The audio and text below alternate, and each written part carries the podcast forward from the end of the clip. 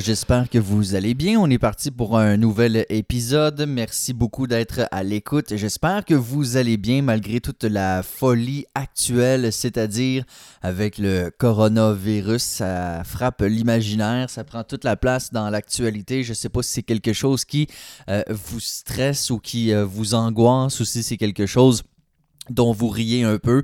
Euh, une chose est claire, moi comme animateur du matin, j'en entends parler en masse, en masse, en masse. Et euh, vous le savez comme moi, sur les réseaux sociaux, il n'est question que de ça.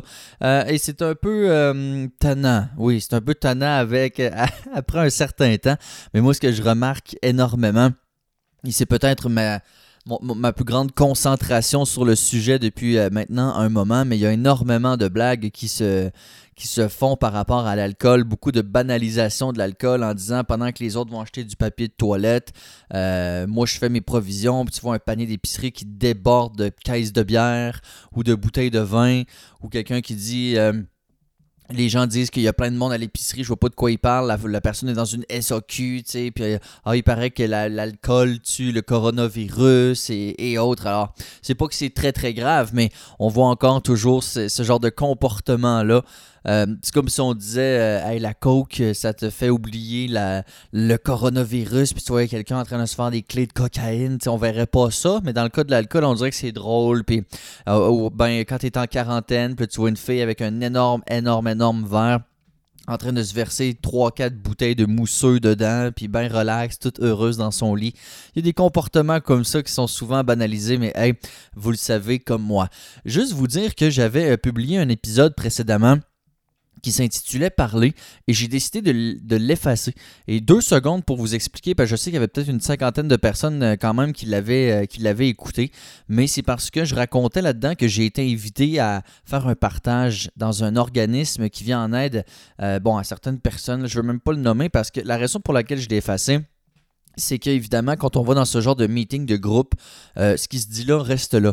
Et euh, tout le long de mon épisode où je, raconte un peu mon histoire, j'ai vraiment, vraiment fait attention pour ne rien dévoiler.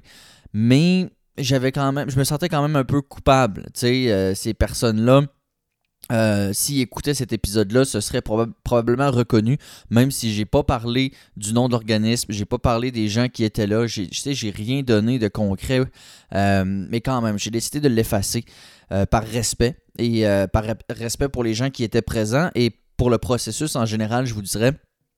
Et, mais dans le fond, grosso modo, ce que je disais, c'est que je suis allé pour la première fois de ma vie dans une rencontre de groupe. Euh, et euh, j'ai partagé mon histoire et après ça on a jasé euh, et ça a été vraiment vraiment une, expérience absolument incroyable pour moi. C'était la première fois donc moi j'ai toujours fait du un, un one-on-one comme on dit en mauvais français. Donc des rencontres individuelles. Euh, et pour la première fois, ben, de témoigner avec des gens qui t'écoutent et des gens qui te posent des questions, des gens qui témoignent aussi, qui euh, euh, parlent de leur histoire et autres. J'ai trouvé que c'était absolument fantastique comme expérience. Alors, c'était juste pour dire que oui, moi au début, j'étais pas prêt à faire des rencontres de groupe. Vraiment pas prêt. Mais euh, avec le temps, je, me suis rendu là et je trouve que c'est une expérience complètement nouvelle et qui vaut ô combien la peine d'être vécue. Alors j'encourage les gens, si jamais vous hésitiez à acheter pas des groupes et autres, sérieux, là, tout le monde qui est là déjà est dans un mood, je vous dirais, de partage et dans un mood d'évolution et dans un mood de, de, de, vouloir grandir, de partager. Alors, tu sais, il n'y a personne qui est là, en tout cas, peut-être, J'y suis allé qu'une fois. Mais moi, l'impression que ça me donne, c'est que quand tu es rendu à aller dans un meeting, c'est parce que tu veux, puis que tu es de bonne foi, puis que tu veux échanger, puis que tu veux apprendre. Et... Alors vraiment, là, j'ai trouvé que c'était euh, une expérience assez haute. Merci. Mais comme je le répète, j'ai décidé d'enlever l'épisode ne serait-ce que par respect pour les gens qui étaient présents. Ceci étant dit, aujourd'hui, je veux qu'on parle de positivisme et un peu de gratitude également. Pourquoi? C'est parce que dans le livre de Annie Grace, The Snake Mind, une année, euh, et là j'essaie de feuilleter avant de, commencer le, balado, mais j'ai pas retrouvé. Faut dire que les 4h30 le matin, j'étais un peu pressé. Normalement, je fais ça la veille, mais là, je, le fais le matin même, en ce 16 mars. Euh, elle parle de l'importance de mettre son focus sur le positif et non pas le négatif, entre autres par rapport à l'alcool. Je m'explique. Et euh, ça, va, un peu à l'encontre de mon épisode Le vrai visage de l'alcool, dans lequel euh, je, je, fais la nomenclature de tous les aspects négatifs de la consommation. Et euh, ce qu'elle explique, c'est que c'est pas la meilleure idée d'essayer de se convaincre d'arrêter l'alcool en ne focusant que sur les aspects négatifs de la consommation.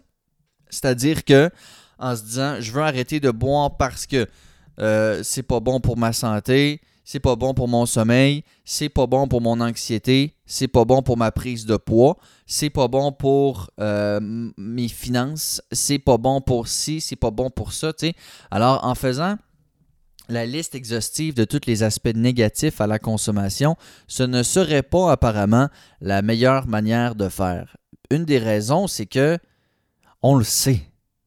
Et moi, j'ai fait ça au début très longtemps. Je m'étais fait une liste de euh, tous les désavantages de ma consommation d'alcool et je l'avais mis sur le frigo.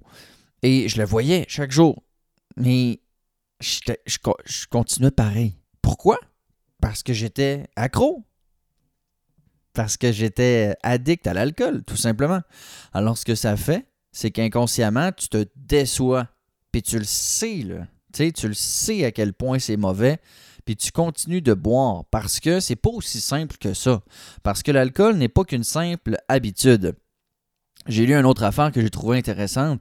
si c'était juste une habitude, là, euh, on arrêterait. Là. en sachant, tu admettons une habitude, je sais pas, moi, se ronger les ongles. Tu si on vous dit qui qui se ronge les ongles, il y en a probablement une gang. Si on vous disait, gars, je te donne 1000 pièces cash là, là, si t'arrêtes de te ronger les ongles, est-ce que vous le feriez? Mais si tu vas voir n'importe qui qui dit Je donne 1000 pièces cash là, là puis t'arrêtes de boire pour toute ta vie, il y a bien des gens qui ne prendront pas l'argent.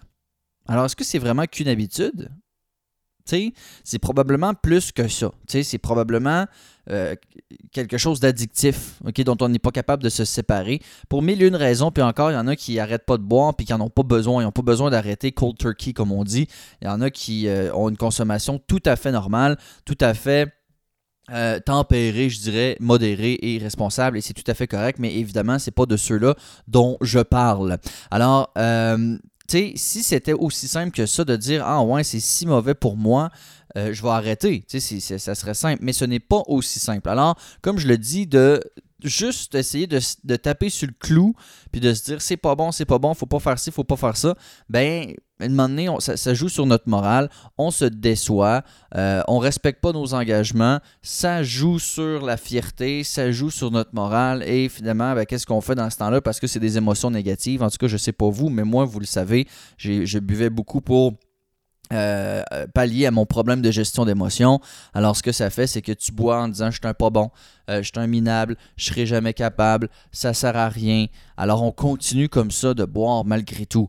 Alors, le truc, je dirais, c'est de se concentrer sur les aspects positifs de la sobriété. Euh, et c'est souvent ce que je dis. Il y a des gens, euh, à chaque fois qu'on me demande des trucs, peut-être avant d'aller euh, dans une soirée, ou je veux saluer la personne qui écrit sur le groupe privé en disant j'ai envie d'un verre de vin, qu'est-ce que je fais, et autres. Et en passant, je trouve ça vraiment super que les gens participent. Sérieux, là, je, pense qu'on est en train de faire quelque chose de pas pire à la gang. Mais moi, ce que je dis souvent, et c'est une phrase que j'ai répétée dans plusieurs épisodes, de quoi voulez-vous être fier demain? Et quand les gens disent ah, je sais pas quoi faire ce soir, j'ai un souper, j'ai un party, je, dis toujours focuser sur le lendemain matin. Quand vous allez vous réveiller, ouvrir les yeux puis dire Hey, je l'ai fait, j'ai pas bu. Ce sentiment-là vaut la peine et ça, ça peut être une belle motivation également. Alors de là, mon retour à se concentrer sur les aspects positifs de la sobriété et à chaque fois que vous vivez un aspect positif, que vous vivez un bienfait ou un avantage, Rappelez-vous-en. C'est vraiment le meilleur truc, j'ai l'impression. Alors, à place de se faire une liste des aspects négatifs de la sobriété, faites-vous donc une liste des aspects positifs. Alors, commençons par quoi? Euh, évidemment, la fierté. La fierté de d'accomplir euh, quelque chose. D'ailleurs, j'ai euh, écouté quelque chose que j'ai trouvé vraiment intéressant sur la confiance en soi. Moi, j'en ai pas beaucoup. J'en ai jamais eu. Et euh, j'en ai comme, c'est ça, pas tant que ça, euh, encore aujourd'hui. Mais ce que ça disait dans ce balado, c'est que pour se construire une confiance, c'est assez simple. Il faut se donner des petits engagements et les respecter. Alors, euh, de tout petits engagements, comme demain matin, je me lève à telle heure et, admettons, je me fais, je sais pas moi, un déjeuner et après ça, je vais lire 15 minutes et après, tu sais, après ça, je vais arriver à job à telle heure. Après, tu sais, des petits, petits engagements du quotidien. Mais, inconsciemment, en les réalisant tous, eh bien, on se construit une confiance comme ça. Alors ça, j'ai trouvé ça le fun en se respectant soi-même ses engagements. Alors un des aspects certainement positifs d'arrêter de consommer, c'est de premièrement réaliser un engagement. Puis c'est pas le, moindre, ok? C'est pas comme je me lève 15 euh, minutes plus tôt ce matin, c'est pas ça. C'est complètement d'enlever une substance addictive et destructrice de sa vie. Tu sais, c'est quand même pas rien. Alors imaginez à quel point ça va bâtir votre confiance. Ça, je pense que c'est le point numéro un. Après ça, il y en a une multitude. Et j'avais posé la question dans le groupe, c'est quoi le plus grand bienfait euh, de, votre, de votre arrêt de consommation? Euh, écoutez, c'est la santé mentale. La santé mentale en général, euh, la clarté d'esprit, la gestion d'émotions, la diminution de l'angoisse, la diminution du stress. Il y a également la perte de poids. Vous savez, j'ai mis une photo d'un avant-après. c'est assez débile. Hein?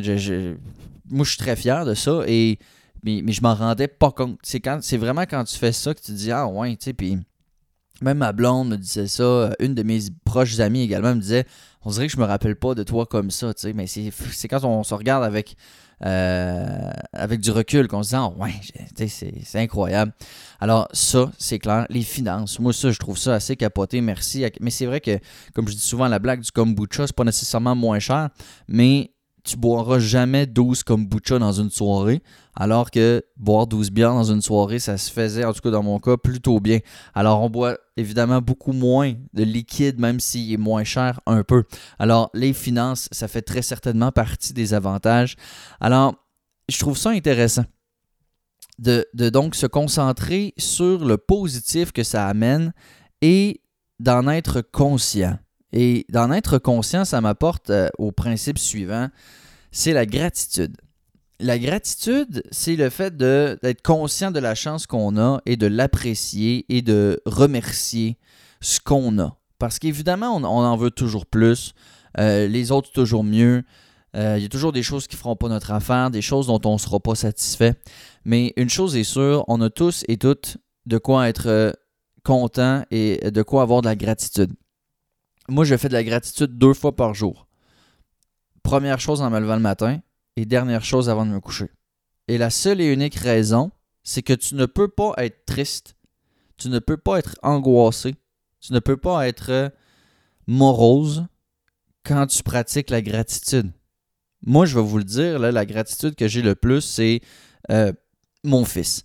Et hier matin, on est chez la belle-mère et euh, lui, il dort en haut. Moi, je suis dans le sous-sol avec ma blonde. Et le matin, il se réveille avec sa, avec sa grand-mère. Et je suis couché. Euh, bon, c'est le matin. Ma blonde se lève. Moi, je, je lézarde dans le lit. Et il descend. Il descend l'escalier. Tu sais, deux ans, haut comme deux pommes, avec son petit pyjama ridicule. Son petit toutou de Chase. Chase is on the case. Plus capable.